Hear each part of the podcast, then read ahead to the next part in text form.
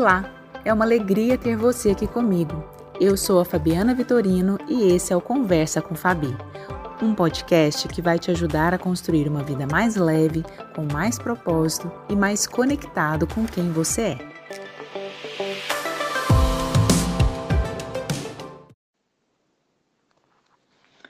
Olá, seja bem-vindo ao meu podcast Conversa com Fabi.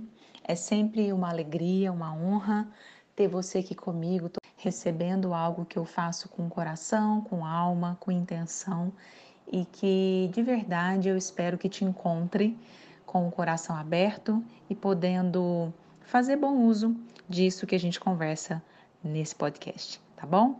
Eu sou Fabiana Vitorino, sou psicóloga, consultora de carreira, mãe da Bianca, uma sonhadora, uma pessoa multipotencial que gosta de fazer vários projetos diferentes e ao mesmo tempo e que tem se descoberto nessa nova etapa da vida aí, na maternidade, é, com muitas permissões para fazer coisas novas, coisas diferentes e seguir novos sonhos.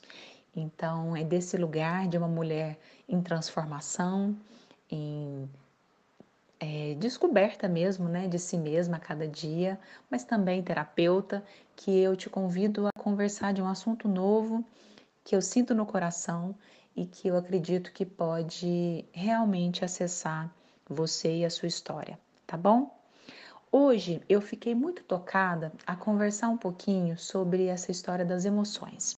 Mas mais do que a emoção, é pensar sobre a educação emocional, algo que a gente não aprende geralmente na escola ou em casa, mas que é extremamente importante porque nos fornece pistas para que a gente possa se conhecer e também potencializa é, os nossos recursos internos para lidar com a vida.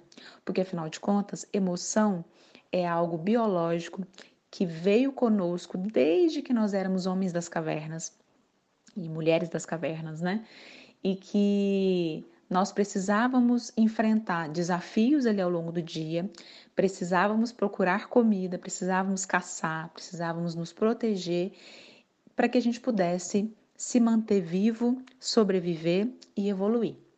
Então, a emoção ela tem um papel muito importante na nossa constituição como pessoa e na nossa evolução como seres humanos. Só que, infelizmente, ao longo da nossa história, né, da humanidade, em muitos momentos as emoções elas ocuparam um lugar meio que fora do destaque, sabe? Assim, aquele assunto que é, é, é difícil, que a gente não gosta de olhar nem de conversar, mas que tá ali, né? Como uma pedrinha no sapato atrapalhando o nosso dia. E aí, quando ela é colocada nesse lugar menor, nós acabamos ficando como analfabetos, emo, analfabetos né? emocionais. Ou seja, a gente não sabe o que faz com a dor, com o medo, com a alegria, com a tristeza, com a raiva. E essas coisas acontecem o tempo todo na nossa vida. E muitas vezes eu percebo que as pessoas tentam esconder, tentam driblar, é, tentam às vezes até fingir que isso não está acontecendo. E qual é o resultado final possível e negativo? Nós vamos desenvolvendo doenças, mal-estares, dificuldades nos nossos relacionamentos, tudo porque a gente simplesmente não permitiu que a emoção saísse para fora, encontrasse um lugar de ser vista e acolhida. E aí hoje a conversa é um pouquinho nessa direção.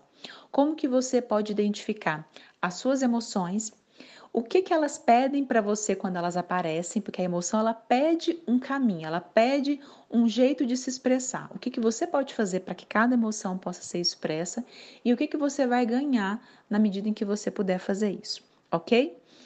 Essa nossa conversa de hoje, ela pode valer para todas as situações da vida. Para sua relação com seus filhos, relação com o marido, com a esposa, com seus pais, com os seus amigos, com o seu trabalho e principalmente com você mesmo ok? Então, vamos lá. Para quem gosta de anotar, pega o caderninho ou então ouça simplesmente, deixe entrar isso dentro de você enquanto você está aí, às vezes, fazendo sua caminhada, fazendo uma comida ou descansando, que essa conversa possa reverberar e te auxiliar aí na sua construção diária. Basicamente, existem algumas teorias que falam que a gente tem N emoções, né? Eu pela minha formação, aprendi, eu gosto muito dessa possibilidade, que na verdade a gente tem cinco emoções básicas e primárias, né? Que são as, tipo assim, as, as emoções naturais, que é o medo, a tristeza e a raiva, e a alegria e o amor. Então são cinco. Ah, mas e vergonha, né? E saudade, e mágoa, ressentimento, são todas as emoções que a gente chama de secundárias que podem aparecer de uma outra forma, ou porque às vezes você não está acessando a emoção natural primária, você acaba demonstrando uma emoção secundária. Mas eu não vou explicar isso aqui agora, porque é mais complexo, e a ideia é que você possa usar esse conhecimento de forma simples e prática e realmente fazer bom uso na sua vida, beleza? Então, quando eu falo de emoção do medo, da tristeza e da raiva, o que, que eu costumo ouvir às vezes dos meus clientes, né, quando a gente conversa sobre isso? Ah, mas eu não posso sentir essas coisas. Ou raiva, não, isso faz mal. Eu aprendi que a gente não pode nem deixar a raiva vir, né? Que isso é negativo. Ou tristeza, aí eu entro na depressão, eu vou ficar na bad, né? Eu não vou conseguir nunca mais sair. Então eu percebo que tem pessoas que ou ficam eternamente na emoção e não conseguem resolvê-la, ou então não entra em contato, porque acha que vai ficar na depressão, na síndrome do pânico, eternamente vou ficar naquele problema e não vou conseguir me libertar. E, na verdade, o caminho é, quando a emoção vem, você aprende a expressá-la e ela vai embora, porque lembra, ela é biológica, ela é natural. Então, ela passa rápido, só que você precisa permitir que ela aconteça, ok? E aí, quando a gente fala que tristeza, medo e raiva é emoção ruim, na verdade elas não são ruins. Elas só são desagradáveis, porque quando a gente sente elas, elas não são gostosas. Ninguém fica super mega gostosinho quando tá sentindo raiva, ou quando tá com medo, ou quando tá triste, porque elas causam desagrado, elas incomodam, seja quem tá sentindo ou quem tá convivendo com quem tá sentindo, certo? Não é das tarefas mais fáceis administrar essas emoções, mas elas são naturais e importantes, porque cada uma delas mostra que algo não está legal. Por exemplo, a raiva Pensando lá na história dos homens das cavernas, ela acontece simplesmente porque você se sentiu intimidado, ou porque alguém invadiu seu território, ou porque você sentiu que alguém não te respeitou, né? É, que você foi frustrado em alguma coisa que você tinha expectativa. É, ou você realmente é, sofreu um ato de violência, seja verbal, seja físico, né? Então é alguma coisa que te incomodou muito. E a raiva nada mais é do que um movimento para fora, é uma vontade de ir lá e se defender, e posicionar, e colocar limite. Então ela é extremamente importante. Graças à raiva a gente sobreviveu, porque a gente às vezes ficava lá diante de um animal, né, precisava caçar, precisava se proteger, e aquela agressividade toda vinha e você conseguia atacar e, e se proteger. Só que hoje a gente não tem mais essa necessidade. Só que às vezes no trabalho, em casa, consigo mesmo, você pode ficar extremamente frustrado ou com muita raiva porque alguém te falou uma coisa que você não gostou, então invadiu o seu espaço físico ou até mesmo emocional. E aí é importante que você extravase a raiva. Só que nós precisamos fazer um contrato, porque a raiva ela tem uma energia muito catártica, né, que a gente fala, que é uma energia forte que pode ser usada para o bem ou para o mal. Se você pegar sua raiva inteira e jogar lá para fora sem saber como fazer, você pode se machucar, machucar alguém, quebrar sua casa, criar um problemão, né? E a ideia é que isso não aconteça. Então, quais são os meios mais saudáveis de você jogar sua raiva para fora? Escrever, gritar, cantar, fazer um exercício físico, sair para correr, fazer uma atividade de luta, né? São todos movimentos é, que geram energia para o seu corpo. Então a raiva ela pede essa coisa do movimento, da ação, e aí você consegue colocar para fora. Às vezes eu preciso muito falar algo para alguém, mas se eu falar com toda a raiva que eu estou sentindo agora, eu vou ser muito agressiva. Eu vou passar do limite. Então talvez eu preciso primeiro jogar isso num papel, rabiscar, eu preciso escrever, eu preciso gritar dentro de uma caixinha no meu quarto ou, ou esmurrar um travesseiro. São maneiras e depois aquilo vai me acalmar e talvez eu vou encontrar uma forma de falar de um outro jeito, mas eu vou me posicionar, porque eu preciso pôr limite às vezes em alguma situação. Então é muito importante sentir raiva. Ela nos ajuda a criar espaços na nossa vida onde o outro não me invade, onde a situação não me, não me destrua. Mas para isso eu preciso estar atento a como eu sinto raiva e o que, que eu faço com ela. Porque tudo depende do que você faz. Tá tudo bem você sentir raiva. O problema é quando você deixa ela se estourar e você sai estragando todas as coisas ou as pessoas, né, ou você mesmo, ok? Quando a gente pensa em tristeza, que é uma emoção que está muito é, crescente nesse momento, eu tenho percebido as pessoas muito mais angustiadas, deprimidas, né? A tristeza ela vem de uma perda.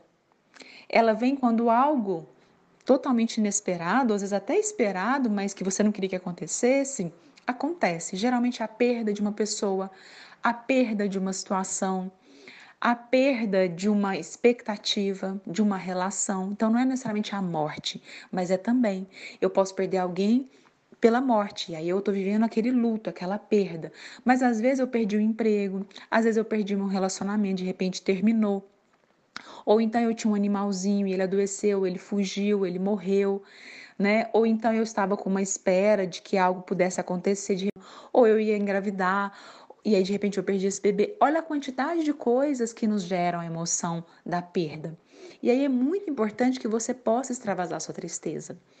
E aí tem uma outra coisa, socialmente as pessoas têm dificuldade de lidar com a perda do outro, né? Então, quando alguém está triste, o que, que geralmente as pessoas falam? Não chore, vai ficar tudo bem, já quer dar um abraço e quer que a pessoa saia logo daquele estado. E aí a gente precisa permitir que as pessoas sintam as coisas que elas estão sentindo, assim como nós precisamos dessa permissão. Porque não quer dizer que você vai ficar eternamente na tristeza, mas você precisa de um tempo para aquilo poder se resolver. E uma das melhores formas de você entrar em contato com essa tristeza é tirar um espaço para você, é ficar sozinho, é chorar, é poder deitar e ficar quieto, é pedir um abraço, porque às vezes você quer que alguém esteja junto, então você pede um abraço, é escrever, né? Então, assim, existem maneiras de fazer isso. Tem pessoas que vão para as artes e aquilo, é um jeito até bonito, né, de fazer. Então percebe como não tem uma regra, mas você precisa se conectar primeiro com a sensação, né? Eu tô triste, eu tô quieto, tô amuado, eu preciso respeitar isso. E às vezes eu vou precisar contar para as pessoas, sinalizar para elas que eu preciso de um espaço. Pode ser que eu precise de algumas horas ou de alguns dias, mas aquilo vai passar. Confie em mim que vai passar. Se não passar, se de repente aquilo for durando meses e meses e meses e eu não ter coragem mais de levantar da cama, aí é muito diferente. Aí pode ser que eu esteja entrando numa depressão, em algo mais profundo, eu vou precisar de ajuda. Mas geralmente, se a gente cuida da nossa emoção no primeiro momento, se eu permito que ela aconteça, eu fico bem depois. Porque eu preciso limpar aquela experiência, percebe? E aí vem a terceira emoção que a gente considera desagradável, mas que é importante, que é o medo. E o medo nada mais é do que um grande recurso que nós desenvolvemos para que a gente pudesse se proteger de situações que são extremamente é, ou perigosas, ou então que eu não sei lidar com ela, então o medo me faz recuar, né? Como se a gente se encapsulasse, aí a gente fica mais paralisado, mais quietinho. Numa situação de perigo real, o medo é extremamente importante. Então, é, vamos pensar nessa situação, né, de agora. É, o medo, ele me ajuda a usar uma máscara, a passar álcool gel na minha mão, a lavar minha mão, a não ficar encostando nas pessoas, a não sair, fazer aglomeração. Qual é o problema do medo? Se eu fico tanto, tanto, tanto nele, aí eu não olho para a realidade, eu não encaro as, a, a, os fatos reais, né? Vamos pensar em uma situação que eu já até trouxe aqui antes, que é essa história dos sonhos, né? Eu quero fazer algo, mas eu tô com medo. E se eu ficar imaginando só as coisas que podem acontecer de ruim, tudo que não vai funcionar, eu fico, eu fico parada. Só quando eu tiver boa, só quando eu for perfeito, só quando o tempo é, é amanhecer azul, ou só quando tiver um momento extraordinário, aí eu não faço nada. Então, o medo, ele é esse balizador, ele tem um equilíbrio entre aquilo que me permite sair mesmo que eu esteja com medo e aquilo que me trava, ou então quando eu não sinto nenhum tipo de medo, mas às vezes eu estou me desprotegendo, ok? Então é importante que diante de coisas que me causem medo, eu busque informação para eu poder enfrentar aquela situação, certo? Aí fica outras duas emoções que são consideradas as melhores, as gostosas, as saudáveis, mas na verdade é porque elas trazem agrado, elas trazem um bem-estar na nossa alma, no nosso corpo, imediatamente quando a gente sente elas, que é a alegria e o amor, que são muito parecidas. E elas podem vir de situações parecidas, né? A alegria nada mais é do que quando eu vivo uma situação, ou que eu estava esperando, ou uma novidade, ou uma surpresa, ou eu é, conheço uma pessoa muito legal, ou então de repente eu ganho um presente, ou de repente eu recebo aquela notícia que eu estava esperando, ou então eu vivo uma coisa simples, né? né? Se eu descubro ali igual com a minha filha, a cada momento que ela traz uma novidade, quando ela começou a andar, quando começou a falar, né? Quando começa a comer, são momentos de extrema alegria, porque de repente eu estou ali despertando para o potencial do outro, para a descoberta de como que é um, um ser humaninho que vai crescendo. Isso traz muita alegria para uma mãe né? Então vai depender, obviamente, de cada pessoa os motivos da alegria. Mas o fato é, é algo que nos preenche, que nos nutre, que nos convida a ficar em êxtase, né? Em ai, uma, uma energia que vai para fora, que nos faz ficar animados. E a gente geralmente na alegria, a gente quer também que as outras pessoas estejam junto. Então é uma emoção que convida a partilha, parecida com o amor que tem a ver com a energia da nutrição, do afeto, do carinho, do afago, né? Quando eu estou com pessoas que eu gosto, quando eu me sinto apaixonado, quando eu faço coisas que são bacanas para minha alma, né? No meu trabalho, um projeto social, uma coisa que eu acredite, uma ideia que eu coloco no mundo. É, ou quando eu é, me conecto né, com uma outra pessoa, tudo isso me convida para o amor, que é essa emoção da troca, da partilha, essa emoção da presença, do se importar com o outro, que de novo pede também o estar junto. Né? O amor a gente não quer ficar sentindo ele sozinho nem a alegria, a gente quer estar com todo mundo. Às vezes na tristeza, na raiva no medo, eu quero ficar sozinha. Talvez no medo eu quero ainda uma proteção, uma ajuda de alguém, o que é legal e eu posso pedir. Então, percebe? Não existe certo e errado, nem regra. O que você precisa perceber é como eu tenho sentido essas emoções, se eu estou me permitindo senti-las, porque o que eu, de forma geral acontece é, às vezes na minha história eu não tive permissão para sentir raiva. Então toda vez que eu ficava com raiva, na verdade eu tinha que ficar triste porque a tristeza já era mais permitida na minha família. Isso é tudo muito velado, não é falado, né? Mas a gente percebe que quando eu fico com raiva, as pessoas ficam bravas, elas me reprimem, elas não ficam tão próximas de mim, então eu não vou ser amado desse jeito. Aí eu escondo a minha raiva e começo a ficar triste sempre. Ou então é aquilo que as pessoas falam, tá, eu tô estressado, né? Eu, eu tô ressentido, eu tô magoada. Tudo isso resume uma palavra, raiva. E quando a gente assume isso, é libertador, porque você pode aprender a extravasar e ficar bem de novo. E aí você vai aprendendo a viver a vida de uma forma mais leve, mais saudável, entendendo que a emoção é um grande recurso, é uma grande força e ela te ajuda a evoluir, ao invés de achar que ela vai te atrapalhar tá bom?